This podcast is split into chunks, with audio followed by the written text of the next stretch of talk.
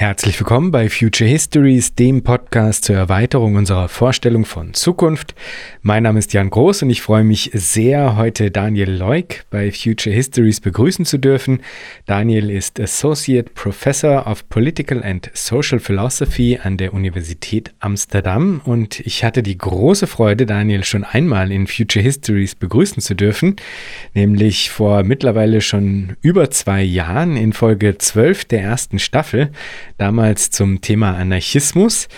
Das Gespräch, dieses Gespräch, das heutige mit Daniel, das habe ich im Rahmen der Vergesellschaftungskonferenz aufgezeichnet, bei der Daniel als Vortragender bzw. als äh, Diskutant zu Gast war.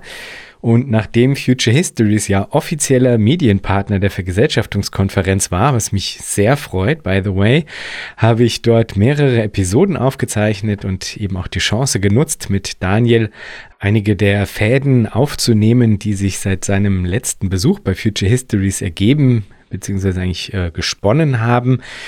Die heutige Episode, die schließt dabei nicht nur inhaltlich wirklich sehr schön an die letzte Folge an, bei der ich mit Eva von Redeker über Bleibefreiheit und demokratische Planung sprechen durfte, sondern auch an andere Episoden der letzten Jahre, wie zum Beispiel die Folge mit Tina Hauptner und Silke van Dijk zu Community-Kapitalismus, auf die wir in der heutigen Episode dann auch konkret eingehen.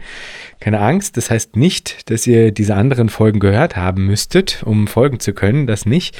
Ich erwähne diese Verbindung vor allem, weil für mich dieses Knüpfen von Bezügen, auch diese über mehrere Episoden hinweg reichende Suchbewegung einfach sehr wichtig ist.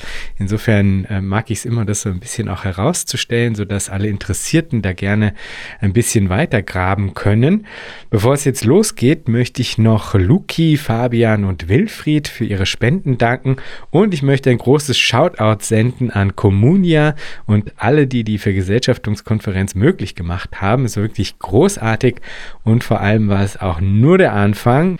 Ich freue mich sehr auf alles, was da kommt.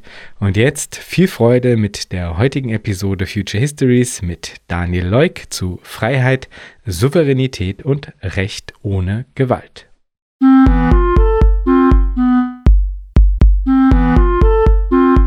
Herzlich willkommen, Daniel. Ja, danke, dass ich nochmal da sein darf. Ich freue mich wirklich sehr. Es sind nämlich tatsächlich über den Verlauf von Future Histories hinweg, seitdem wir uns das letzte Mal gesprochen haben, was glaube ich schon so zwei Jahre her ist oder sowas, immer mal wieder so Stellen aufgekommen, in denen ich ganz stark das Gefühl hatte, dass die Themen, zu denen du arbeitest, da eigentlich nochmal äh, genauer zu befragt gehören. Also ganz konkret eigentlich zu zwei Themenfeldern. Auf der einen Seite eben diese Frage nach dem Recht ohne Gewalt und auf der anderen Seite die eigentlich, finde ich, irgendwie damit zusammenhängende Frage oder sagen wir mal kritische Auseinandersetzung mit dem Konzept der Souveränität. Mhm. Lass uns vielleicht mal mit dem Recht ohne Gewalt anfangen. Wir hatten das zwar beim letzten Gespräch, kann ich, mir, ich mich erinnern, gestreift, ähm, aber vielleicht wäre es auch für die Zuhörerinnen und Zuhörer, die das äh, jetzt noch nicht kennen, diese andere Folge ganz gut als Einstieg nochmal ein, eine Idee des Grundgedankens vermittelt zu mhm. bekommen, worum es da eigentlich geht beim, beim Recht ohne Gewalt. Ja, also ich glaube, für viele ist es gar nicht vorstellbar, ne, dass man Recht ohne Gewalt sich, sich überhaupt vorstellen kann, weil man häufig der Meinung ist, dass, ähm, was zum, dass der Zwang etwas ist, was grundsätzlich zum Recht dazugehört. Also dass das geradezu ähm, tautologisch ist, zu sagen, dass Recht und Zwang zusammengehören.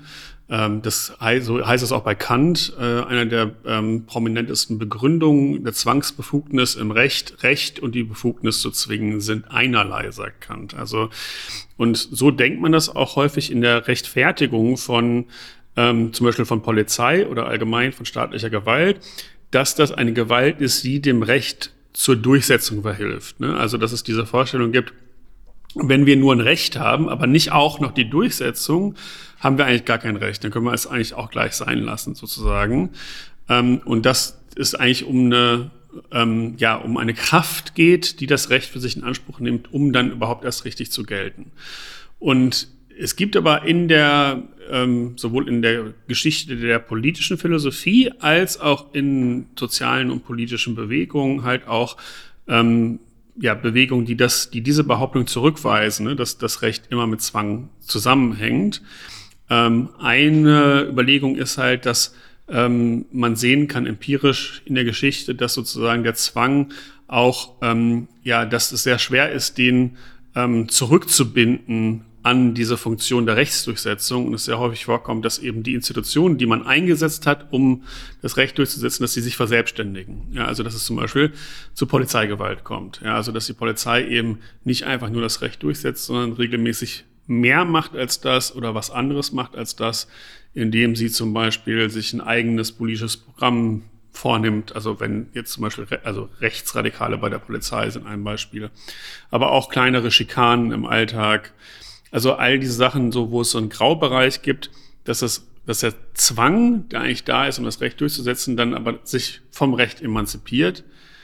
Das ist die eine mögliche Kritikweise und die andere mögliche Kritikweise ist, dass selbst wenn das gar nicht, ähm, wenn das gar nicht der Fall wäre, also selbst wenn man, wenn man wenn es möglich wäre, einfach nur das Recht durchzusetzen, immer noch nicht geklärt ist, ähm, ob das legitim ist. Ja, also das ist der Gedanke, der bei äh, Walter Benjamin in seiner Kritik der Gewalt ganz äh, grundsätzlich formuliert wird.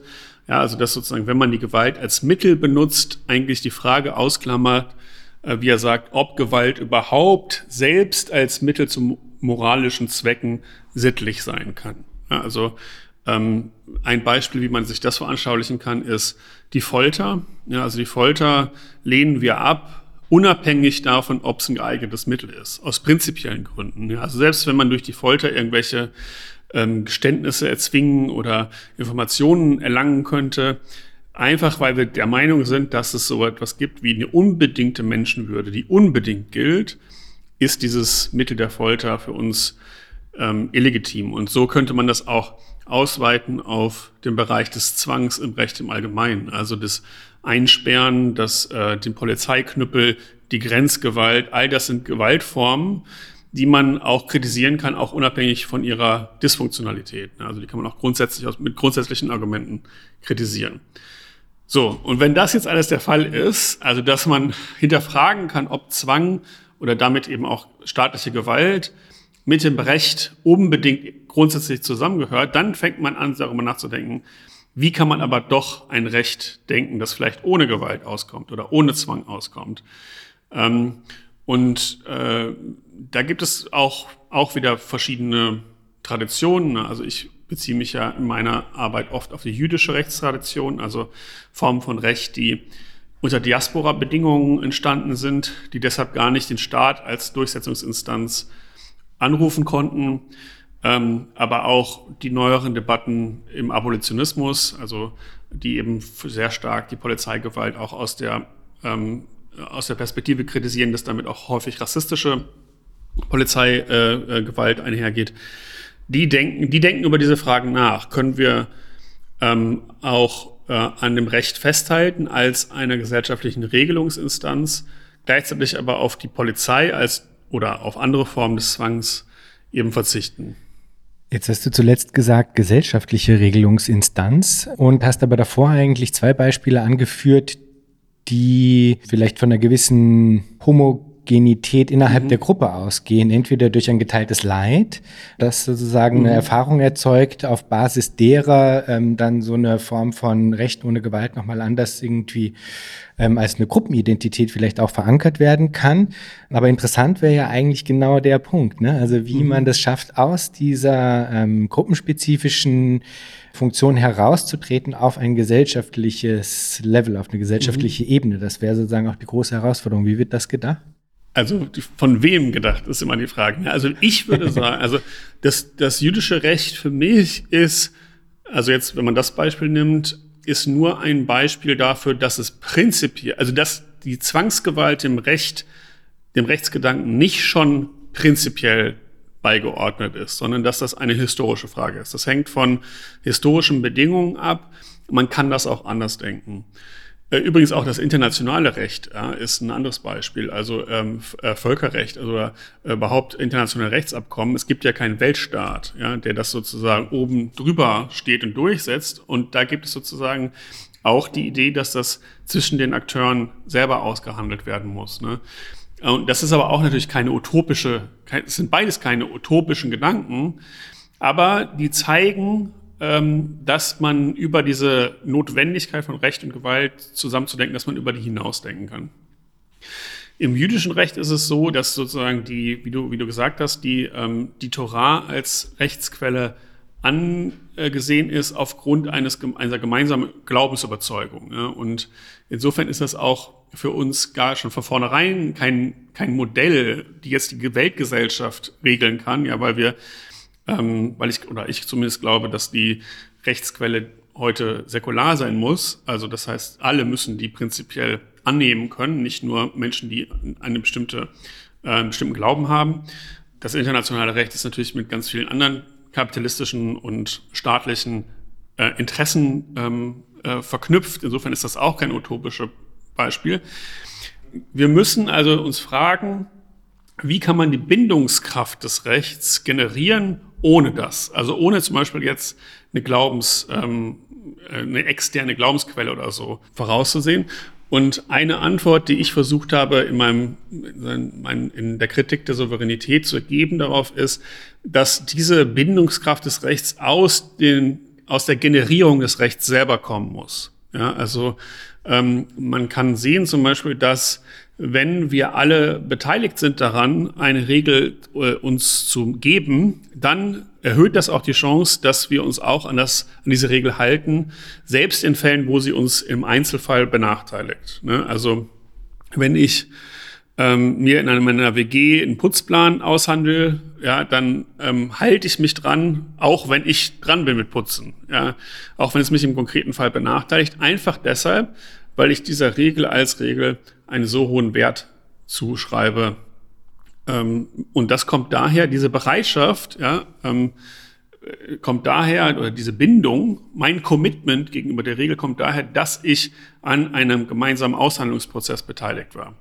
Und das kann man auch jenseits der WG sehen, das kann man auch in einem größeren Maßstab sehen, dass in solchen Situationen, wo ähm, die Entscheidungs- oder Regelgebungsprozesse demokratischer sind, ähm, es auch zu einer größeren Bereitschaft kommt, sich daran zu halten. Ne? Also ein Beispiel, was häufig ähm, genannt wird, sind Participatory Budgeting Modelle, wo sozusagen, also das wird in einigen Städten sozusagen auch im Millionenmaßstab ähm, ausgeführt, wo sozusagen gesamte Bevölkerung daran beteiligt ist, den Haushalt einer Stadt zu schaffen ja, und mitzuschreiben, mitzuentscheiden, wofür Geld ausgegeben wird. Und das führt zum Beispiel auch zu einem Rückgang an Steuerhinterziehung. Ja, und zwar ohne, dass es ähm, eine Vermehrung von Überwachung oder von, ähm, äh, dass es irgendwie mehr überprüft würde. Ja, einfach nur deshalb, weil Menschen mehr eingebunden sind in den Prozess, sind sie auch mehr bereit, ähm, das Geld für dieses Gemeinsame auszugeben, selbst dann, wenn sie inhaltlich gar nicht unbedingt dafür waren. Ja, also man kann sehen, was weiß ich, die Mehrheit entscheidet, es wird ein Schwimmbad gebaut, ich wollte aber lieber eine Bibliothek. Aber trotzdem einfach durch diesen Prozess beteiligt zu sein, bin ich auch eher bereit, sozusagen mich an die Regeln zu halten. Und so ungefähr denke ich mir das. Mhm. Ja, also dass, ähm, dass durch die radikale Demokratisierung der Entscheidungsfindungsprozesse in der Gesellschaft ähm, die Zwangsgewalt des Rechts zurückgedrängt werden kann. Ja, und dass man dann eben auf eine zusätzliche externe, ähm, ein Enforcement des Rechts mehr und mehr verzichten kann. Und würdest du da jetzt, ähm, wenn wir uns auf skalierbare ähm, Zugänge vielleicht ein bisschen fokussieren. Würdest du da sowas wie hm, vielleicht eine anarchistische Verfassungsgebung dann als einen Teil ähm, eines möglichen Prozesses ansehen, der es schafft, das auf einer höherstufigen Ebene eigentlich auch einzusetzen, weil es geht ja auch ein bisschen darum, sich vorzustellen, wie das in einer skalierbaren Form geschehen kann, wenn Beteiligung ja zwingend notwendig ist, weil die ja letztlich das Residium der äh, Legitimation eigentlich dann darstellt und auch des sich später dran haltens, wenn man mhm. so will. Ja? Ja, also würde ich schon sagen, dass das eine, ähm, das beinhaltet auch eine Verfassungsgebung. Also jetzt in, in äh, Chile ist das ja ähm, eigentlich ganz interessant schon ausprobiert worden. Jetzt leider nicht mit dem Ergebnis, dass die Verfassung verabschiedet wurde, aber doch wie eine, wie eine große, an, große Teil der Bevölkerung eingebunden werden können in einen demokratischen Prozess, eine Verfassung zu schreiben. Und ich glaube, dass auch jede jetzt anarchistische oder sozialistische, wie auch immer man das nennen will, aber jede transformatorische Politik so einen Moment mit beinhalten muss. Einen Moment einer radikalen Neugründung, die auch den Rahmen der, ähm, der weiteren Verhandlungen erstmal festsetzt. Ja, also die sagt, also das sind die Grundprinzipien, zu denen wir uns committen. Und ähm, dann gibt es natürlich noch viele andere Sachen, Rechtsfragen, Sachen, die geregelt werden müssen gesellschaftlich. Aber ähm, es gibt so eine Art Rahmen. Ich bin selber skeptisch, ob es wünschenswert ist, das in einem globalen Maßstab zu machen. Ne? Also das, da gibt es ja ganz unterschiedliche Überlegungen, dass man sagt, man macht sozusagen so eine Art Weltverfassung. Ähm, dafür spricht natürlich, dass viele Entscheidungen, die heute getroffen werden, halt die ganze Welt als Planeten betreffen. Aber ich sehe darin immer ähm, auch so eine Art, ähm, also in dieser Form von Kosmopolitismus oder so auch so eine kolonial, bestimmte koloniale Imprägnierung, ja sozusagen, die dann auch von, vom, von einem westlichen Modell aus gesehen die ganze Welt als ein, als homogenisiert, ne? also die sozusagen eine politische Rationalität der ganzen Welt auf, äh, aufpropft und glaube, dass es da eher ähm, so eine Art Interlegalität geben müsste, ja, also sozusagen eine dass man irgendwie dahin kommen muss, wie man auch verschiedene Rechtsformen, ja, die mögen, die sollten natürlich alle irgendwie so weit wie möglich anarchistisch sein oder halt eben sozusagen Freiheit und Gleichheit und, und Solidarität und so weiter ver, ver, verbunden sein, aber trotzdem werden die sehr unterschiedlich sein und sehr unterschiedlich äh, ähm, gedacht werden. Und die muss man nicht unbedingt, den Konflikt zwischen diesen lokalen Verfassungen, die muss man nicht unbedingt in einem globalen Netzwerk von Recht äh, harmonisieren, glaube ich, ja, sondern die kann man auch auf einer ähm, auf der Ebene, einer, auf einer horizontalen Ebene sozusagen miteinander im konkreten Fall aushandeln.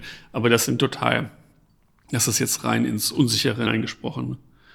Ja, ja, aber es wäre ja trotzdem irgendwie interessant, weil sich daran ja im Grunde anschließt die Frage, auf welcher Basis sich diese unterschiedlichen Verfassungen zusammenschließen, weil klassischerweise das ja über eine territoriale äh, ja. äh, Maxime eigentlich gelöst worden ist und dann in einem Nationalstaat äh, resultiert hat ja. und das ja eigentlich nicht die Bezugsgröße ist, die du dir wahrscheinlich dann vorstellst. Ja, nee, also territorial sollte man das sowieso nicht denken, finde ja. ich, ne? weil das ist, das ist irgendwie abgefrühstückt, dieses, also auch einfach aufgrund ihrer Gewaltform, ja, also die Territorialität, die oder diese Verbind, also die diese Idee, dass eine Mitgliedschaft oder Staatsbürgerschaft in einer politischen Körperschaft ähm, zugesprochen wird aufgrund der Geburt auf einem Territorium, die ist, glaube ich, eine Idee, von der wir uns grundsätzlich verabschieden müssen, weil sie halt immer eine Form von ähm, Abschottungslogik und auch einen strukturellen Ausschluss erzeugt. Und dass wir dahin kommen müssen, politische Mitgliedschaft ähm, oder auch politische Beteiligung, Selbstbestimmung, Selbstregierung äh, postterritorial zu denken. Und das ist sehr, sehr schwierig ähm, zu machen. Ich, also ein, und es gibt sozusagen, es gibt einen Bezug des Rechts zum, zum Territorium natürlich. Insofern es zum Beispiel um Rohstoffe geht, ja, oder um ja einfach Sachen, die an einem Ort passieren, ja, dann, dann bezieht sich das Recht natürlich auf den Ort.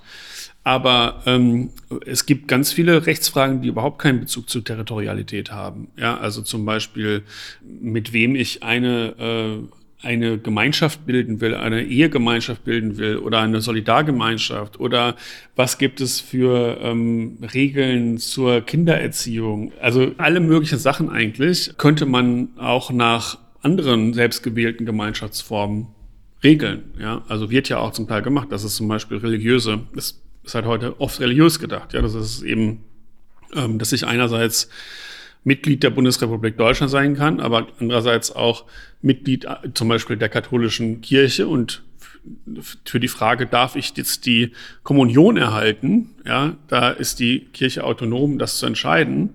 Und das sind jetzt sozusagen natürlich, und es gibt dann jetzt eben Souveränität, da kommen wir dann noch zu, ne? wo der Staat immer das letzte Wort hat. Aber ähm, man könnte sich auch ein Ineinandergreifen und ein Nebeneinander existieren von unterschiedlichen Rechtsgemeinschaften, ähm, die sich gegenseitig überlappen, die sich auch ein Territorium teilen können, ähm, könnte man sich auch denken. Und das entspricht übrigens auch vielmehr der, der Tatsache der, der globalen Freizügigkeit und Mobilität. Ne? Also Menschen heutzutage ihre subjektiven Bezüge mentalen Bezüge sind nicht territorial. Ja? Also es gibt ganz viele Menschen, die gleichzeitig ähm, einem Ort ganz weit weg verbunden sind und einem Ort hier. Ja, sie können aber nur dann eben hier mitwirken oder ähm, ja, also diese, diese, diese Tatsache, dass man sozusagen, dass es Verflechtungen gibt, sich überlappende Verflechtungen gibt, Netzwerke gibt, die global verteilt sind, der kann man durch, diesen, durch dieses territoriale Modell sowieso nicht mehr Rechnung tragen. Und wie kann man es dann schaffen, in dieser jetzt von dir skizzierten äh, Herangehensweise, die eben nicht territorial ausgerichtet ist und auch sozusagen nicht nur einen, ein dominantes äh, Recht kennt, das über allen anderen steht, sondern wo es eine Parallelität gibt, ja? Wie kann innerhalb dieser Form des Denkens des Rechts eine Form von Stabilität erzeugt werden, die, ja, die eben diese Bindungskräfte sozusagen in einer stabilen Art und Weise ähm, auch in der Lage ist zu reproduzieren. Weil also das ist schon was, was irgendwie auch immer mal wieder ähm, aufkam, eigentlich in Bezug auf äh, stark voluntaristische Zugänge jetzt, mhm. die ich eben auch in Future Histories immer wieder mal ähm, mich mit auseinandergesetzt habe, dass eigentlich es immer wieder mal auch um die Frage ging, wie eben in einer ähm, absoluten Freiwilligkeit trotzdem eine Form von Institutionalisierung und Stabilisierung äh, erzeugt werden kann zwischen Fremden äh, in einer Art und Weise, die eben dann auch eine Form von Schutz äh, in der Lage ist zu produzieren, der ansonsten in Kontexten der absoluten Freiwilligkeit vielleicht auch eben nicht gegeben wäre und dadurch eine Gefahr darstellt. Ich erinnere mich, dass du das damals in unserem letzten Gespräch in einer anderen Art und Weise in Bezug auf sexualisierte Gewalt zum Beispiel mhm. auch angesprochen hattest und da eigentlich sehr vehement auch darauf hingewiesen hattest, so, es geht nicht äh, das sozusagen unter den Tisch zu kehren. Ja. Und, und, die sexualisierte. Gewalt steht ja eigentlich da dann eigentlich nur nicht nur, aber steht da eigentlich ein für andere Formen der Gewalt und letztlich eben auch um für Formen der Ausgeliefertheit und der Unsicherheit. Ja. Also es muss sozusagen ja eine Form der Produktion von Sicherheit äh, im äh, transpersonalen Raum geben, die nicht auf Gewalt und Zwang ja. zugreift. Ja, also das sind, sind, sehr, sehr schwierige Fragen. Ähm, ich glaube, ich kann das auch nicht so am Reißbrett jetzt entwerfen ich kann es sozusagen nochmal bestätigen, dass ich glaube, dass ähm, es gibt, also jetzt im, in der bürgerlichen Rechtsidee und auch, das kommt auch durch den Souveränitätsgedanken, ja sowas wie ein Rechtsverweigerungsverbot. Also es kann nicht sein, dass du sozusagen, also du hast immer als einzelne Person das, die Möglichkeit, das Recht anzurufen. Ja, also es kann zwar sein, dass du un, dass du nicht Recht bekommst vor Gericht, ja, aber es muss immer die Möglichkeit geben, das ist zumindest das Versprechen ähm, des bürgerlichen Rechts, das entschieden wird. Ja, das, was entschieden wird.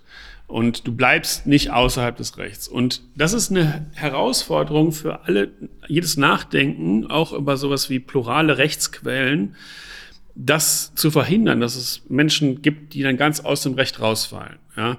Ähm, und äh, die dann halt keine Community mehr haben oder die, die dann irgendwie, die dann vergessen werden, wenn es nicht sozusagen gesamtgesellschaftliches Regelungssubjekt gibt, ja, was, was sozusagen so ein Basisframework oder so bereitstellt.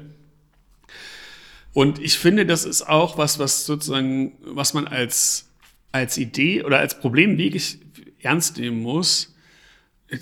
Es gibt, also jetzt, wenn, wenn du das, das Beispiel von sexualisierter Gewalt nimmst, ja, also da, da würde ich, oder äh, eigentlich irgendeine Form von Gewalt, ja, dass es diesen Anspruch gibt, ähm, dass von der Gemeinschaft dazu was gesagt wird. Ja, also dass ein Teil des Bedürfnisses von Betroffenen, ja, egal um welche Form von Gewalt es ist, ist, ist sozusagen zum einen eine Form von materieller Wiedergutmachung vielleicht oder Wiederherstellung, aber eben vor allem auch, dass die Gemeinschaft dir irgendwie auf eine symbolische Weise signalisiert, dass du wieder eingeschlossen wirst in die Gemeinschaft und dass das Unrecht, was dir widerfahren ist, als solches benannt wird und dass es eine Form von ja, von sozusagen Wiedereinschließung gibt. Ne? Und ich finde, das ist ein ganz, ganz berechtigtes Interesse. Ja? Und da kann man nicht einfach sagen, nein, ähm, Strafe bringt, also das, das regelt die Strafe, ja, im, jetzt, im, im, äh, im jetzigen System. Ne? Indem der Täter bestraft wird, wird dem Opfer signalisiert, Das war Unrecht. Ja? Und ich würde jetzt auch nicht sagen, ja, die Strafe schaffen wir ab und dann ähm, äh, wird das nicht mehr geregelt, sondern ich glaube, da muss man darüber nachdenken, wie kann dann irgendwas anderes an diese Stelle treten. Und eine Voraussetzung dafür ist, dass es eine Art Framework gibt, die verhindert, dass sozusagen zum Beispiel das Leid, was jemandem widerfährt, einfach unbeantwortet bleibt. Und das ist ein starkes Argument dafür, dass es sozusagen neben verschiedenen Rechtsquellen auch noch eine übergeordnete Verfassung gibt, wie du sagst. Aber ähm, eine gute Antwort ist es nicht. Ha, interessant. Da kommt dann doch wieder die übergeordnete Verfassung. Ja, also die übergeordnete Verfassung, aber die nicht, ist nicht im Weltmaßstab für mich, ja, sondern die ist sozusagen halt, ähm, die ist, äh, die ist vielleicht städtisch eher. Ja, die ist eher städtisch als. Was wieder territorial wäre übrigens. Ja, aber Stadt ist nicht nur territorial zu denken. Also das ist sozusagen. Nö, aber auch. Ja, klar. Also genau. Es gibt dann lokalen Bezug. Ähm, äh, der ja auch total markant ist für die Lebensrealität. Ja, also ich bewege mich in einer Stadt, ja, in einer Nachbarschaft sogar. Und ähm, das ist für meine Lebensrealität total wichtig und das muss auch abgebildet werden rechtlich. Ja? Aber der globale Aspekt ist auch wichtig, der muss auch abge äh, abgebildet werden. Und mit wem zusammen ich ein Rechtssystem bilden will, hängt nicht unbedingt an lokaler Nähe. Ja, es kann sein, dass ich sozusagen halt viel mehr gemeinsam habe mit einer Person, die auch, was weiß ich, denselben Glauben hat oder die denselben politische Überzeugung hat, die aber sich in Australien befindet, als mit, mit dem Banker, der im Frankfurter Bahnhofsviertel mein Nachbar ist. Und wie jetzt genau das, das sozusagen die, die Rahmenverfassung aussehen muss, ob die jetzt global ist oder lokal oder städtisch oder wie die anders organisiert ist, das kann ich einfach nicht sagen. Das weiß ich nicht. das ist aber insofern entscheidend, als dass ja bei den Beispielen, die du vorhin genannt ja. hattest, wo es quasi eine Parallelität gibt, also was ja. weiß ich, die Kirche darf über dieses entscheiden und der Staat über jenes und äh, eine dritte Institution über was anderes, am Ende eben doch dann sozusagen eine allgemeine äh, Vereinheitlichung, wenn man so will, unter dem Schirm einer ja. äh, nationalstaatlichen, ähm, eines ja. nationalstaatlichen Souveräns sozusagen irgendwie gewährleistet wird. Das heißt, dass aber auch, wenn man auf das verzichtet, es bei solchem Denken von Überlappungen andere Formen der Vereinheitlichung oder zumindest ähm, sagen stabil strukturierten Kompatibilität äh, geben muss, weil sonst ja quasi dann verschiedene Gruppen auf ein und dieselbe naja, Sache sozusagen also, irgendwie. Stabilität, glaube ich, gibt's nicht. also, ich meine, klar, nee, ich verstehe schon, was du damit meinst. Das ist eine Stabilität, also dass man jetzt nicht immer die ganze, dass es nicht so wie bei Kafka ist, man weiß eigentlich gar nicht, wer ist zuständig und man ja. läuft von einem Amt zum nächsten und so weiter. Das ist natürlich eine Horrorvision. Aber ich meine jetzt, es gibt keine Konfliktfreiheit, ja, es gibt keine absolute Harmonie. Das ja. ist immer, das liegt einfach in der Natur der Sache, dass sobald Rechtsquellen konkurrieren, ähm, gibt es da auch Kompetenzschwierigkeiten. Aber ich glaube, man muss, also ich meine, die katholische Kirche, es gibt unterschiedliche Formen der Universalisierung als territoriale. Ja? Also die katholische Kirche heißt allein schon dem Namen nach katholisch, also das heißt universell. Ja? Ähm, und die war im Mittelalter die entscheidende Integrationsinstanz, ähm, auch rechtlich. Ja? Und die war nicht äh, territorial äh, organisiert, sondern jens, lag jenseits der Nationalstaaten. Und das hatte so eine wichtige Regelungsinstanz, dass eben es sowas gibt wie den Gang äh, nach Canossa, wo ein König ja vom Papst äh, sich äh, also äh, zum Bittsteller wird. So und äh, das, das ist deshalb, weil sich da eine religiöse Instanz, ein, sozusagen im Staat oder im Nationalstaat, Nationalstaat konnte man vielleicht noch gar nicht davon sprechen, aber jedenfalls im Staat Konkurrenz macht. Und ähm, das ist aufgelöst worden durch die Idee der Souveränität. Ja, indem man, oder es ist zumindest der Anspruch, dass der Staat das solche Formen von Konkurrenzen, von Rechtsquellen ein für alle Mal unterbindet. Ja, in dem klar ist, es gibt nur ein Souverän. Souveränität ist unteilbar. Und das weiß ich nicht, ob das ähm, so nötig ist. Ja? Also ich meine, es entspricht doch viel mehr unserer menschlichen Kon Conditio, unserer Conditio Humana, ähm, sozusagen äh, eine, eine, eine Pluralität ja?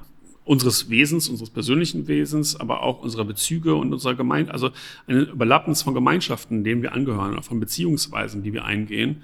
Und dass das sozusagen immer ähm, gestillt werden muss, ja, diese Pluralität unserer menschlichen Lebensweisen in einem Übergeordneten, da bin ich mir einfach nicht sicher. Aber ich meine, ich, ich werde dir diese die Frage nicht mehr beantworten können, ja. weil ich das nicht konkreter weiß. Ja, ja, ja, voll. Aber, ich möchte nur hinweisen ja. darauf, dass es nicht gestellt werden müsste in einem universellen Übergeordneten, mhm. sondern dass es ja auch darüber ginge, zu klären, was die, die Modalitäten der ähm, Regelung von Inkompatibilitäten oder Überlappungen, die nicht sozusagen miteinander korrespondieren und so weiter. Es müsste ein Modus ja. sozusagen gefunden werden, ja. mit Hilfe dessen sozusagen das geregelt werden kann, nachdem sozusagen dieses Universelle eben wegfällt, sozusagen. Ja. Und wenn man da sozusagen nicht auf ein it will all play out somehow äh, sich zurückziehen ja. will, sozusagen, dann wäre das eine Frage, die es quasi zu bearbeiten gäbe. Ja, aber ich glaub, ja, aber ich weiß nicht, ob das nicht ein äh, unrealistischer Anspruch ist. Ne? Mhm. Weil, guck mal, du hast, du hast eh schon das Problem, dass sozusagen, das ist ja jetzt auch ein Problem ne, im internationalen Recht. Du hast sozusagen ganz heterogene Rechtsquellen und du hast vielleicht auch ähm, Communities, die, die gar nicht sich in Form des Rechts organisieren wollen. Ja?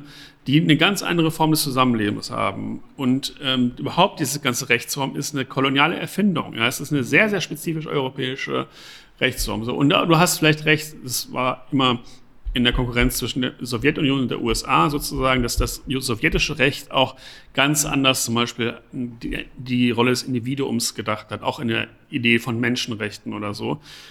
Und so, und du hast ganz unterschiedliche normative Grammatiken, die aufeinanderprallen. Ja, und die musst du irgendwie ausagieren. Und jede Form des Übergeordneten ist, glaube ich, eine Form von imperialer Homogenisierung äh, einer dieser normativen Logiken. Deshalb glaube ich, also ich verstehe das Bedürfnis mhm. sozusagen nach Stabilität, aber mhm. ich glaube, das ist nicht realistisch. Und dann muss man dann kommen, sozusagen die Konflikte zwischen unterschiedlichen Normen, äh, Normordnungen halt mit möglichst wenig Gewalt ähm, auszutragen, klar. Ja. Ähm, und das geht vielleicht durch eine Form von Kommunikation oder durch eine Form von Diplomatie oder durch eine Form von Austausch und so. Aber ähm, dass es, dass es sozusagen eine dann übergeordnete Normordnung ist. Ich glaube, das ist auch wirklich so, eine, so ein Phantasma, dass das dann halt von der von diesem Denken der Souveränität dann doch noch ab, abhängt. Ne? Ja, übrig bleibt. Ja. Mhm, mhm. ja, gut, aber also eben eigentlich ist es fast schon eine Frage der Größenordnung, scheint mir, ja, weil auf bestimmten Ebenen du ja sehr wohl dann wiederum, also eben vorhin, als du dann auf die Stadt sozusagen zurückgegangen bist, ähm, ist ja dann anscheinend quasi eine Form von übergeordneter Normordnung schon wieder denkbar sozusagen. Also irgendwie mhm. scheint es wohl mit der Skalierbarkeitsfrage ja auch zusammenzuhängen. Kommt mir jetzt so vor, ne? wenn ich es versuche mir zu imaginieren. Ja, ich weiß nicht, ob das, ob das sozusagen, ich weiß nicht, ob du jetzt Skalierbarkeit als quantitative Frage meinst. Ich glaube eher, es ist eine qualitative Frage. Ne? Also es ist eine Frage, welche Form von Regelungen können hm. durch welche Form von Community ähm, geregelt werden und welche Form von Community kann wiederum das festlegen. Mhm. Ja? Und ähm, die, also die Souveränität hatte diesen berühmten, Edmund Stoiber ist da vor, vor Ewigkeiten mal mit bekannt geworden, weil er diesen Begriff ähm, gesagt hat, Kompetenzkompetenz. Ja, also der, der Souveränität, der, der Souverän hat die Kompetenzkompetenz. Das heißt, er hat die Kompetenz zu entscheiden, was in ihrer, in seine eigene Kompetenz fällt. Ja, ähm, und äh, das macht ihn eigentlich souverän, ja, dass er sagen kann, das ist meine Kompetenz und das überlasse ich euch. Und ich glaube, das gibt es halt nicht. Es gibt nicht eine Instanz, die letztlich entscheidet, okay, ähm, der Sportverein ist für den Sport zuständig und ähm, die äh, Nachbarschaft ist für die Straße zuständig und so weiter, sondern das, das wird sich, das muss sich konstituieren, ja, diese Rechtsquellen müssen sich konstituieren und werden sich konstituieren in einem transform gesellschaftlichen Transformationsprozess. Aber ähm, es wird keine Einigung darüber geben auf einem, also schon gar nicht auf einem globalen Maßstab, aber wahrscheinlich noch nicht mal in Berlin. Gut, ich, ähm, äh, ich würde vorschlagen, wir, wir versuchen das mal äh, rückzubinden zu zwei Bereichen, die wir, die mir immer wieder mal begegnen, in denen ich mit unterschiedlich starker Irritation feststelle, dass es plötzlich ähm, doch ähm, ja, FürsprecherInnen des Zwanges gibt, die ich vielleicht so nicht vermutet hätte in erster mhm. Instanz. Ja, das sind zwei Bereiche. Das eine ist die Klimafrage und das andere ist äh, in der Planungsdebatte. Da kommt es einfach auch immer wieder mal mhm. ähm, äh, durch. Ja, fangen wir vielleicht mit der Klimafrage an und ähm, da ist nämlich die Wolte ein bisschen, äh, dass eigentlich durch das Aufmachen einer bestimmten Zeitlichkeit, äh, also einer kurzen Zeitlichkeit, es gibt ein Zeitfenster, innerhalb dessen agiert werden müsse. Und aufgrund dessen, dass dann, und das wird natürlich dann unterstellt erstmal nur, quasi, dass in dieser äh, Zeit bestimmte Sachen angeblich nicht möglich wären, also namentlich zum Beispiel radikal-demokratische Zugänge, ähm, ja. die sozusagen dann unterstellt quasi nicht die nötige Effektivität aufweisen könnten, wird eingebogen in eine Richtung, die ich eigentlich vielleicht im Anschluss an einen Gast, den ich vor kurzem da hatte, Philipp Stab, als eine äh, Technokratie-Sehnsucht ja. äh, bezeichnen würde. Ja. Also das ist dann die Figur, die da aufgemacht wird. Und im Zuge dessen, also im, im Lichte dieser äh, Klimakrise, kommen mir jetzt immer wieder häufiger eigentlich Positionen unter, in denen dezidiert eigentlich sogar gesagt ja. wird, der Zwang solle wieder in das Repertoire mit hineingeholt werden, was ja auch impliziert, er wäre vorher jemals draußen gewesen. Aber das ist in diesem Narrativ wiederum gekoppelt gerne mal auch an sozusagen eine Feststellung, das Beharren auf einer äh, totalen Freiwilligkeit sei doch im Grunde eigentlich äh, fast schon sowas wie eine neoliberale Mehr, die eigentlich es zu überwinden gelte und man solle sozusagen nicht in, in diese Kakophonie einer äh, hyperindividualistischen, eines ja. hyperindividualistischen Freiheitsversprechens ein, eintreten. Aber ja. es gibt ja noch nicht meine Position. Ja, ich weiß, ich weiß. Aber es mhm. gibt ja noch eine dritte Alternative. Ich meine, ich finde, das, das wollte ich auch noch vorhin sagen schon. Freiwilligkeit wäre gar nicht eine Kategorie, mit der ich agieren würde, weil mhm. das, das ist eine, ähm, glaube ich auch, das ist so eine individualistische Vorstellung, die so von so einer Art Konsens oder Zustimmungsmodell ausgeht, die sehr, sehr stark aus dem Liberalismus kommt, die eben davon ausgeht, dass, und das finde ich auch in manchen Spielarten des, des Anarchismus, die so einen sehr, sehr starken Autonomiebegriff haben und der Einzelne oder die Einzelne entscheidet dann immer wieder und freiwillig ja oder nein. Das ist, glaube ich, eine, Vorstellung vom menschlichen Wesen als so ein asoziales Wesen, das dann halt ganz freischwebend irgendwie so, ja, so Ja oder Nein sagt, ja, oder die, die Bedingung unterzeichnet oder nicht.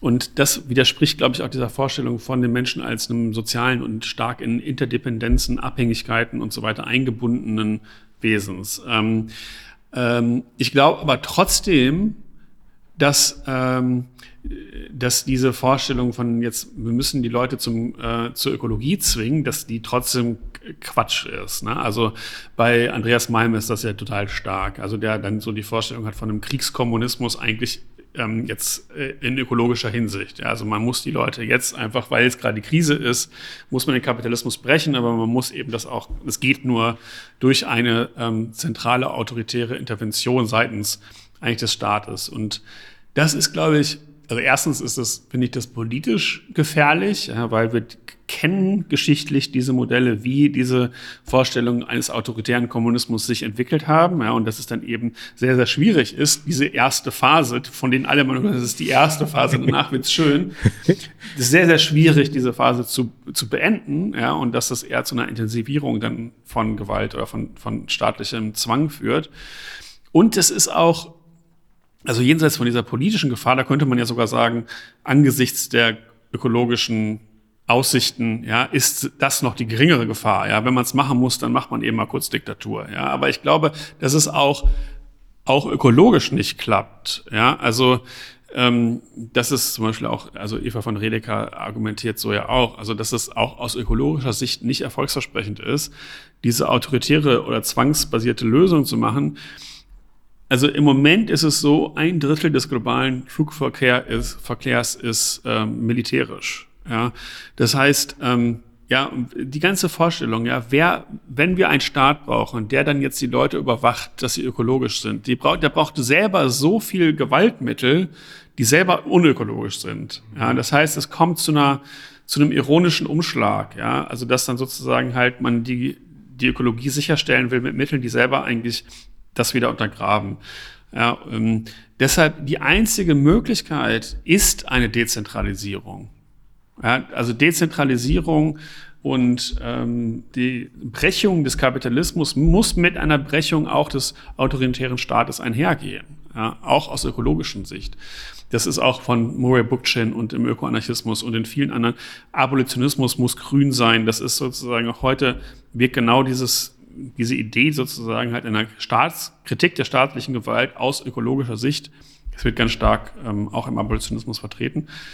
Ähm, ja, das wäre, das wäre meine Antwort. Also, dass es geht weder um einen staatlichen Zwang noch um eine individualistische Freiwilligkeit, sondern man muss sozusagen halt äh, gemeinschaftliche Lösungen finden und man muss Gemeinschaft anders denken als staatlich. Ja, man muss darauf gemeinsam kollektiv antworten und sozial antworten, aber nicht, ähm, nicht in Form von staatlicher Gewalt. Können wir da vielleicht nochmal die Grundbegriffe klären, weil du jetzt eben so dezidiert äh, die Freiwilligkeit abgegrenzt hast von einer Abwesenheit von Zwang? wenn ich das richtig verstehe, oder? Also, wenn das ja. nicht deckungsgleich ist, dann äh, erklär doch mal ein bisschen genau, was du unter der Abwesenheit von Zwang verstehst. Ja, also ich meine, Zwang, also ja, das ist, eine, das ist eine gute Frage, weil das ist oft so eine Anarchie, also im Anarchismus findet man das oft, und das finde ich problematisch, dass man sozusagen halt Freiheit so versteht, dass man dann doch zurückfällt in so einen negativen Freiheitsbegriff, ja, über den wir beim letzten Mal schon gesprochen haben. Also, dass man eben denkt, so ich bin äh, ich bin ein einzelnes Individuum und ich bin dann frei, wenn man, wenn ich nicht gehindert werde, irgendwas zu tun. Ja? Und ich glaube aber, da wir ähm, eben soziale Wesen sind, bedeutet das halt auch, dass wir von vornherein aufeinander verwiesen sind. Ja? Und das, ähm, das bedeutet, dass, dass, dass Selbstbestimmung grundsätzlich ein sozialer Prozess ist. Der bedeutet, der bezieht die, der bezieht die anderen mit ein. Und das kann auch Form von, das kann, das kann Praktiken beinhalten, die man vielleicht aus einer individualistischen Sicht als Zwang empfinden würde. Ja, also zum Beispiel, ähm, dass man putzen muss. Ja, das ist, das ist was, was, äh, das ist nicht, das ist keine Frage der Freiwilligkeit. Das muss halt gemacht werden. Ja, und da würde ich dann sagen, man soll das trotzdem, muss es auf eine Weise aushandeln, äh, die möglichst gewaltfrei ist. Ja, und ich wäre jetzt dagegen, die Leute mit einer Polizei zu zwingen, das zu machen. Aber äh, das ist in einer, in, sozusagen in einem, in einem Bild, das dem Rechnung trägt, dass Menschen auf soziale Weise aufeinander verwiesen sind, ähm, ist es nicht als Zwang anzusehen, ja, dass man bestimmte Sachen machen muss. Ja, und so bei Hegel gibt es sozusagen diesen, oder Hegel zugeschrieben gibt es diesen Satz, Freiheit ist die einsichtige Notwendigkeit. Mhm. Ja, und ein bisschen was ist da schon dran. Mhm, mh. Ja, und äh, deshalb, also ähm, das ist auch bei der ökologischen Frage, ähm, glaube ich, ganz zentral. Also wir sind als Lebewesen ähm, sind wir von dem Planeten abhängig und unsere, unser Schicksal ist mit der Schicksal des Planeten und der Tiere und allen anderen Lebens verknüpft. Ja. Das ist der Horizont unserer Freiheit. Zu sagen, meine Freiheit besteht darin, den Planeten zerstören zu dürfen, möglichst schnell Auto zu fahren, ein SUV haben zu dürfen, möglichst auf den Urlaub zu fahren, Fleisch zu essen, was weiß ich, was heute alles unter Freiheit verstanden, das ist objektiv gesehen eine Form von Unfreiheit, weil sich dort Menschen treiben lassen von einem rein ähm, unvermittelten und nicht durch die soziale Kommunikation hindurchgegangenen ähm, egoistischen Trieb. Ja, und das ist eine Form von Unfreiheit, ja, rein seinem eigenen Trieb zu, zu, zu folgen. Deshalb ähm, ist, müssen wir dahin kommen, sozusagen die Freiheit, unsere Freiheit so zu denken, dass sie eine Freiheit in der Abhängigkeit ist. Mhm. Und ähm, Freiheit in der Abhängigkeit von anderen und von den planetarischen Lebensgrundlagen. Und das ist der Horizont, wie man über Politiken, ökologische Politiken nachdenken kann. Äh, ja, eine, eine, eine sagen, Politik des Überlebens in dieser Krise ist eine, die diese Abhängigkeit als Abhängigkeit anerkennt und auch affirmiert, würde ich sagen. Mhm. du wirkst sehr ähm, puzzled. Nee, nee, nee, nee, nee, ich verstehe, nee, nee, gar nicht. Ich, äh, ich verstehe das Argument schon. Ähm, ich glaube, es schließen sich halt einfach so ein paar Fragen noch an. Ne? Also halt äh, zum Beispiel, wo es gibt so, sage ich mal, einen ausgeprägten Graubereich vielleicht oder so, ne? Weil ich mir zum Beispiel eine Frage, die mir aufgeschrieben habe, hier ist, ersetzt sozialer Druck den formellen Zwang und ist das besser? Ja? ja. Ähm, also äh, gerade auch nochmal ein bisschen in dem Kontext denkend von dem Gespräch, was ich mit äh, Silke von Dijk und Tina Hauptner hatte, die eben in diese Richtung eigentlich sehr kritisch sind, ja, und sagen, okay, diese ähm, neuen Formen von ähm, auch alternativen Gemeinschaften sagen, ähm, da durchaus angreifen und sagen, die Formen von Abhängigkeit, die, die daraus resultieren, sind eben nicht immer zwingend ähm, mhm. sozusagen auch wünschenswerter, ja, weil sie äh, Formen der Ausgeliefertheit erzeugen, die ähm, eben auch wieder Konstellationen mit hervorbringen, die dann so die Interpretation von, von äh, Silke mhm. und Tine eben eigentlich so etwas wie eine Anonymisierung des äh, Sozialstaates ja. quasi eigentlich unterlegen sind, ja. ja, weil sie zum einen nicht diese also eine bestimmte Form von Sicherheit nicht produzieren können und weil sie eben eigentlich Sie beschreiben das in so einer Art wie so eine vergiftete Frucht fast schon, ne? Ja. Die vergif vergiftete Frucht der Gabe quasi, ja? die eigentlich immer ein Schuldverhältnis ja. darstellt. So ist, das ist sozusagen die, das Framing, aus dem heraus die das ähm, betrachten, ja. Also ich finde, es sind sogar zwei Probleme, ja, die du, die man beide, auf die man beide eine Antwort finden muss. Das eine ist, was die beiden äh, ja auch mit Community-Kapitalismus meinen, ist sozusagen, der Staat gibt bestimmte Verantwortung ab und das übernehmen dann ja kompensatorisch bestimmte Communities. Ja, äh, was ist ich, alle können ja kann alles Mögliche sein, von der Erziehung bis alle, überhaupt der Daseinsvorsorge, Rente.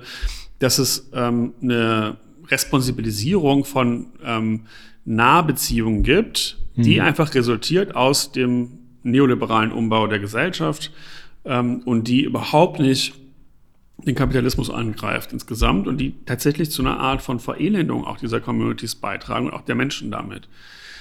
Ähm, und das Zweite ist, glaube ich, was, was vielleicht jetzt eher mit, mit der Frage von ähm, sozialem Druck zusammenhängt, dass diese Communities intern auch eine neue Form von, äh, von, ja, von Konformitätsdruck entfalten können, die für die einzelne Person gar nicht schöner sein, also schöner, gar nicht besser sein muss, gar nicht freiheitlicher, befreiender sein muss als ähm, äh, ja, der bürgerliche Rechtsstaat und der Kapitalismus, der ja auch viel Freiheit ermöglicht, ja, also viel Individualität oder Ausdrucksweisen vielleicht ermöglicht. Und ich finde, das sind beides sehr, sehr wichtige Herausforderungen überhaupt von anarchistischer oder abolitionistischer Theorie. Ähm, auf die erste Herausforderung mit dem Community-Kapitalismus würde ich sagen, das ist absolut berechtigt. Ja? Also das ist wirklich eine Gefahr und das wird aber auch zumindest in der abolitionistischen Bewegung auch so erkannt ja, und kritisch analysiert. Ich glaube aber, dass man damit auch ein bisschen ähm, das Kind mit dem Bade ausschüttet, wenn, wenn man dann sagt, okay, aber strategisch gesehen ist jetzt doch wieder der Staat unser zentraler Adressat. Ja, weil ähm, es gibt auch Verknüpfung oder zumindest Versuche und Aspirationen, das zu miteinander zu verbinden. Ja? Also dass wirklich diese ähm, Communities so stark werden und so eine größere, dass, dass sie eine Form von Sicherheit schaffen können. Ja? Und letztlich muss das, da will ich schon dran festhalten, schon das Ziel sein, zentrale Bereiche des Lebens auch dem Staat zu entringen und unter die Kontrolle von den von Communities, von sozusagen anderen Formen der Sozialität und Kollektivität zu bringen. Ähm, und ich glaube, dass das auch zum Teil gelingen kann. Ne? Und das gibt, das ist auch, also das ist halt eine Frage der, der politischen Stärke oder Schwäche. Also im Moment ist die Linke sehr, sehr schwach und da sind diese Projekte immer vereinzelt. Ja? Aber es gibt ja auch Situationen wie zum Beispiel Griechenland der Krise, in Krisensituationen, wo das eine große gesellschaftliche Kraft haben kann. Deshalb und man unterschätzt, glaube ich, auch die Domestizierungs- und Kooptierungsgefahr des Staates, ja, der ja auch die ganze Zeit die Leute vereinnahmt und so. Insofern würde ich das einfach ein bisschen anders bewerten. Und die vielleicht sogar noch schwierige Frage, ja, mit dem Zwang, ja, weil das wirklich in, ähm, ob nicht auch der Gemeinschaftsdruck auch eine Form von Zwang sein kann. Das ist wirklich, glaube ich, auch eine Frage, die ins, in den Kern des sozialen Freiheitsbegriffs geht, ja, und wo dann vielleicht sogar ähm, die individualistischen, anarchistischen, auch individualistischen Anarchistinnen auch einen Punkt haben, ne? weil das natürlich wirklich, wir kennen viele Situationen, in der äh, allein das Rauchen, ja, kann man sich leicht vorstellen, ja, du schadest jetzt der Gemeinschaft, wieso hörst du nicht auf zu rauchen? Dass das einen Druck erzeugt, ja, der problematisch ist. Und ich glaube aber, dass man das so lösen muss auf der Ebene jetzt des Freiheitsbegriffs, Zu sagen, wir müssen dahin kommen, dass wir individuelle Exzentrik und individuelle Kap Kapriziosität nicht als eine Abweichung von Gemeinschaft sehen, sondern eher als ein Ausdruck unserer Gemeinschaftlichkeit. Ja, also Individualität ist nicht das Gegenteil, ist nicht ein Zurückfallen vom Individuum, äh, von der Gemeinschaft aus Individuum, sondern ist gerade ein Teil der Schönheit unserer Gemeinschaft. Ja, so haben die alten Griechen zum Beispiel die Olympiade verstanden. Ja, also die, dass die Menschen, dass es da Leute gibt, die ganz, ganz schnell rennen können, ist nicht Ausdruck ihrer individuellen Stärke, sondern ist Zeichen der Schönheit der Polis. Ja, also die kann sowas Tolles hervorbringen.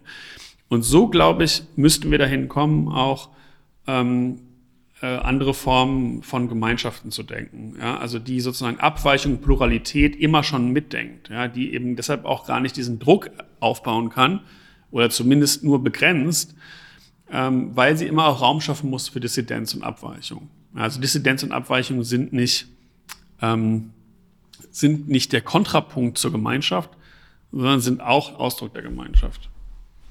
Mhm, aber also es gibt noch einen anderen Aspekt. Ja, der andere Aspekt äh, ist, also es geht nicht nur um sozusagen die Abstrafung der Andersartigkeit, sondern es geht ja auch äh, bei dem sozialen Druck äh, um die Frage, inwiefern er nicht ein Mechanismus und wie gesagt, es ist nicht meine Position, dass mhm. ich das gut fände oder sowas, aber nur um es quasi klar zu machen, äh, inwiefern der soziale Druck nicht auch einen Mechanismus darstellen würde, um so etwas wie eben die Gewalt oder den formalen Zwang sozusagen zu ersetzen in einem produktiven Sinne. Aha. Also im Sinne mhm. von, also und das knüpft können wir jetzt vielleicht rückknüpfen an diese, ja. diesen zweiten Faktor. Es war ja quasi Klimafrage auf der einen Seite und im, wo es mir auch immer wieder mal begegnet, ist eben die Planungsdebatte.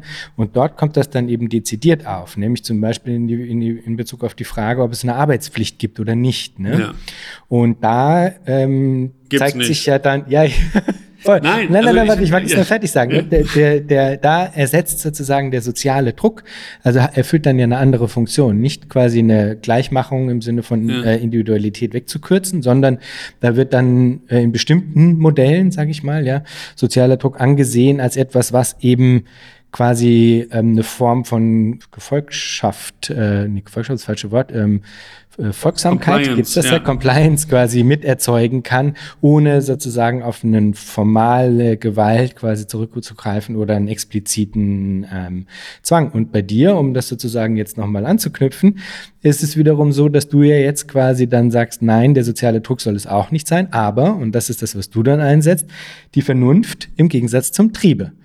Ja, ja? Also Vernunft weiß ich. Hast aber du eben gesagt, ich habe es mir extra ja. aufgeschrieben, hier an der ja. Vernunft orientiert. Und dann hast du im nächsten Satz sozusagen es abgegrenzt zum Triebe, der sozusagen eigentlich eine Unfreiheit darstellen würde. Aber Vernunft meine ich jetzt aber auch nicht sozusagen so, dass es einfach so eine Rationalität gäbe, die das schon entscheidet, sondern ich glaube also in, Bezug auf die Arbeit zum Beispiel ist, also das ist ja eine Horrorvorstellung, ja. Also wenn man jetzt einfach die, ähm, den kapitalistischen Arbeitszwang durch einen sozialistischen Arbeitszwang entscheidet und dann entscheidet die Vernunft, was gut für mich ist, sondern die Arbeit muss attraktiv sein, ja. Das ist doch das Versprechen, was, äh, was Marx gegeben hat, wenn er sagt, die Arbeit muss zum ersten Lebensbedürfnis werden, ja. Das kann man natürlich autoritär sehen, sozusagen, indem die anderen für mich entscheiden, was mein Bedürfnis ist. Aber dass eben auch die in der Tätigkeit, auch in dem Füreinander tätig sein, dass das selber ein Bedürfnis ist. Ja, das finde ich ist, glaube ich, sehr, sehr, finde ich sehr plausibel, ja, dass wir als soziale Wesen auch die, das Bedürfnis haben, etwas für andere zu machen. Und wenn man jetzt ähm, die Organisation der Arbeit demokratisiert und ähm, was ja sowieso notwendig ist, ne, um den Zwangscharakter des Rechts zurückzudrängen, müssen wir auch die Arbeit und die Ökonomie demokratisieren. Erstens sind die Arbeitsbedingungen sehr viel schöner. Ja, es ist was, wo, wo man sagen kann, die Menschen verpassen was, ja, wenn sie nicht auch eingebunden sind in diese Form der Kooperation.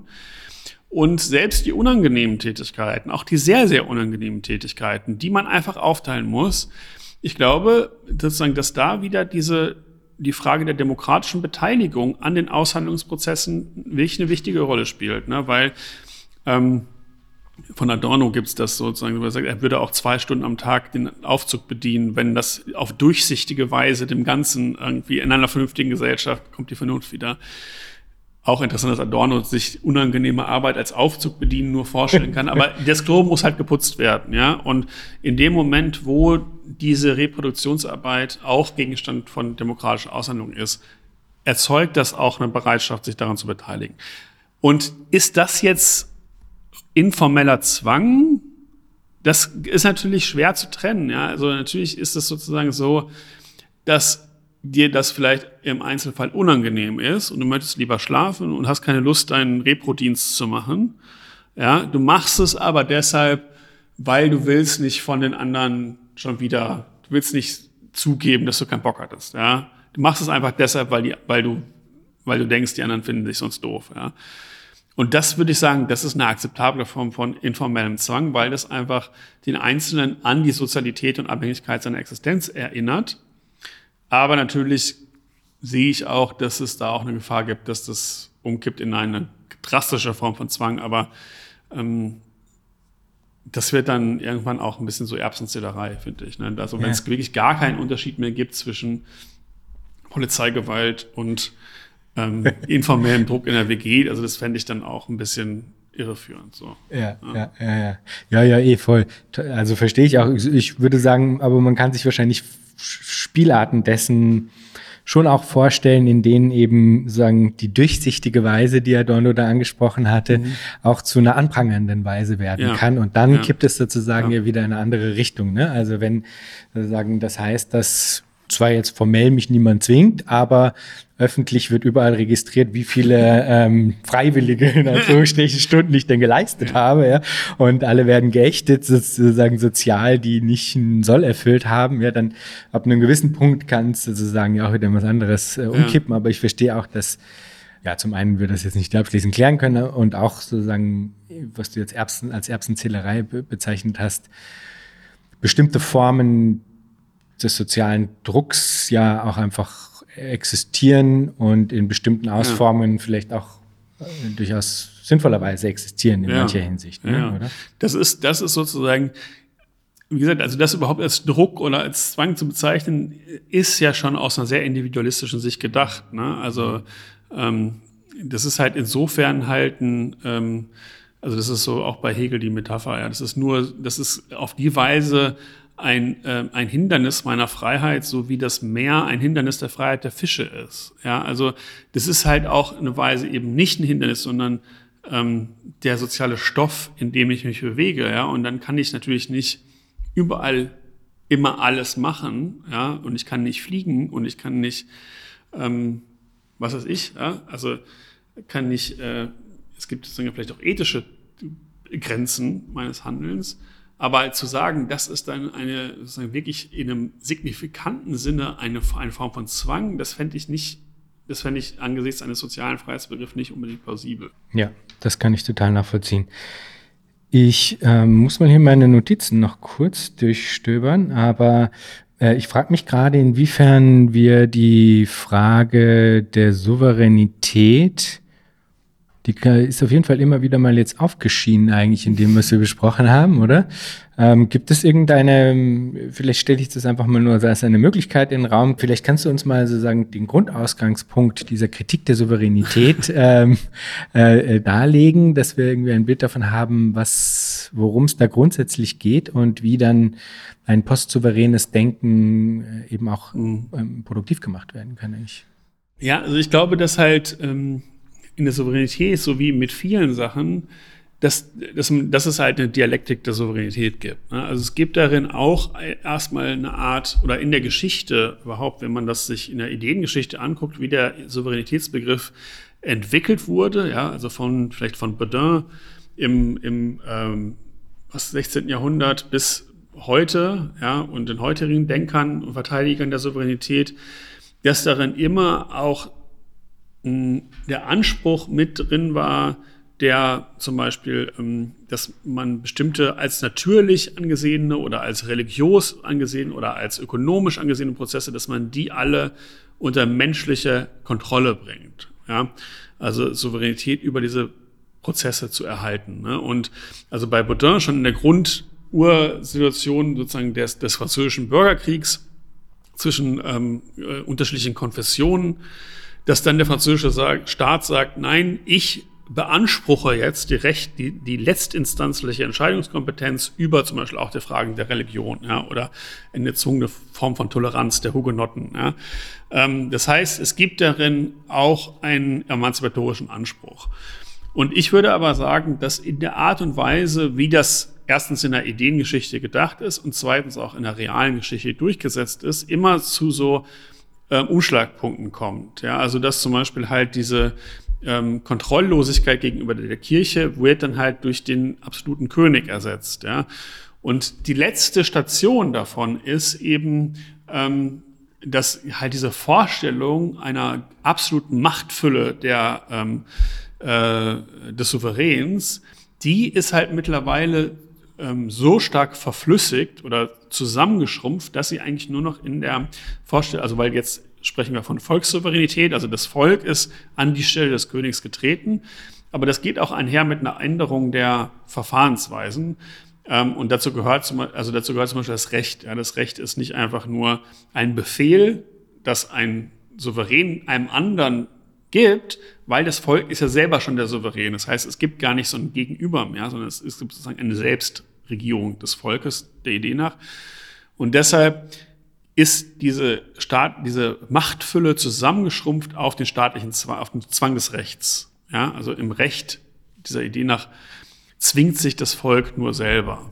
Ja, ähm, und äh, da denke ich auch, auch da gibt's wieder eben diesen Rückfall, wo man eigentlich denkt, es ist eine totale demokratische, Idee, ja, wir das Volk bestimmen, aber darin ähm, nistet sich dann eben auch wieder eine Form von Gewalt ein, ja, die man, wie wir ganz am Anfang gesprochen haben, in Form von Polizeigewalt, in Form von Grenzen, ja, territorialen Ausschlussmechanismen, in Form von Gefängnissen, ja, wenn Leute ähm, ähm, abweichen. Ähm, in, in diesen ganzen Formen der staatlichen Gewalt sieht man, dass es auch da wieder diesen ironischen Rückfall gibt. Und wie kann man jetzt das auflösen, ist nicht, indem man halt ähm, hinter die Souveränität zurückfällt ja, und sagt zum Beispiel, es gibt ja auch Horrorvisionen ja, von Failed States oder ähm, absolut unregulierte Zustände, die vielleicht noch von mehr Gewalt äh, bestimmt sind. Ähm, genauso wie die Pointe von Kapitalismuskritik nicht ist, wieder zurück zum Feudalismus zu gehen, ja, sondern die Idee ist immer, darüber hinaus zu gehen. Ja, und also an dem demokratischen Versprechen der Souveränität festzuhalten, aber ohne dieses Moment des Rückfalls. Und das, glaube ich, eben ist eingelöst in dieser Idee eines, also am Recht festzuhalten, als einem gesamtgesellschaftlichen Regulierungsanspruch, aber ohne den Zwang als das Moment, was das wieder ähm, immer wieder unterläuft. Was ein bisschen lustig ist, weil jetzt hattest du wieder gesamtgesellschaftlichen Anspruch drin.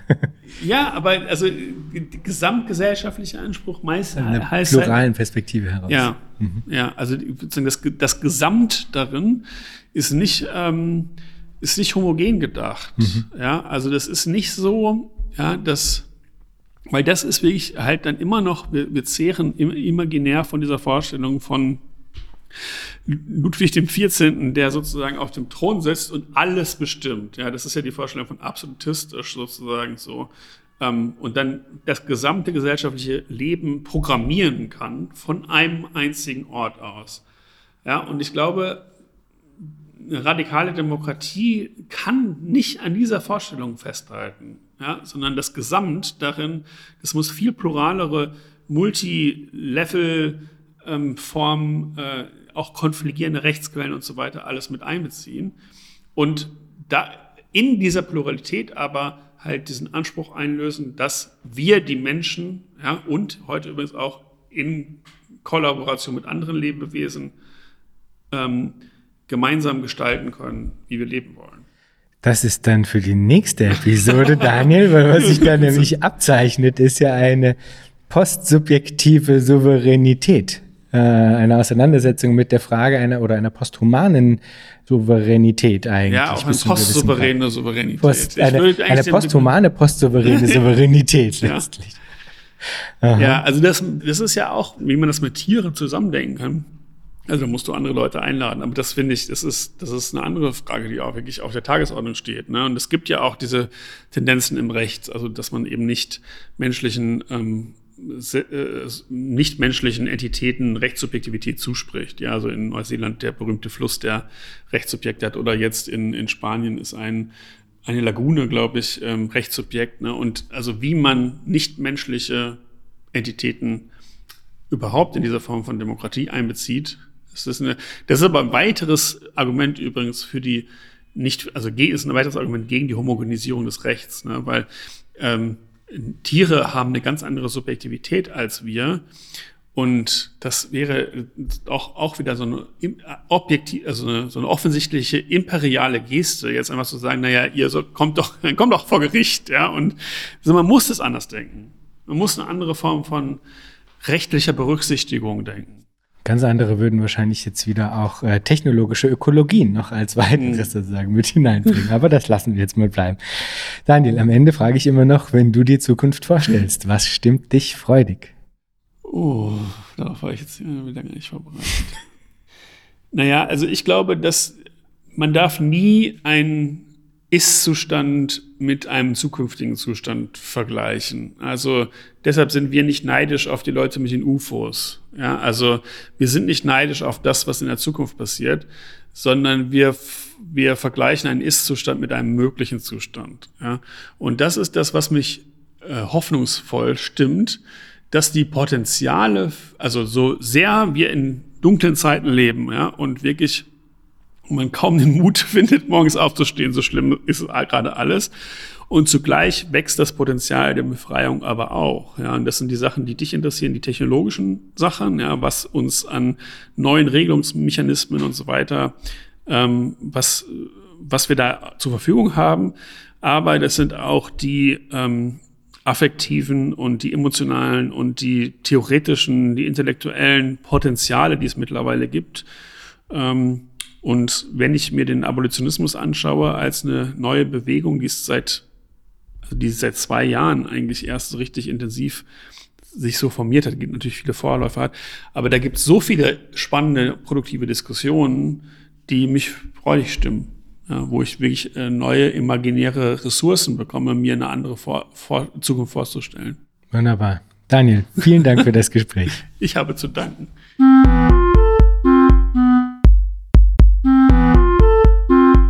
Das war Future Histories für heute. Vielen Dank fürs Zuhören. Shownotizen und vieles mehr findet ihr auf www.futurehistories.today. Diskutiert mit auf Twitter unter dem Hashtag Future Histories oder im eigenen Subreddit. Ihr könnt Future Histories nicht nur auf allen großen Podcast-Plattformen hören und abonnieren, sondern auch auf YouTube, wo ihr neben den Episoden dann auch Kurzvideos zu Kernbegriffen einzelner Episoden findet. Schreibt mir gerne unter jan at futurehistories.today. Ich freue mich immer sehr über interessante Rückmeldungen und Hinweise. Wenn ihr Future Histories unterstützen wollt, dann könnt ihr das auf patreon.com-future histories oder auch via Spende auf unserer Homepage. Future Histories ist eine Produktion von Metalepsis, zu finden auf metalepsis.net. Bis zum nächsten Mal. Ich freue mich.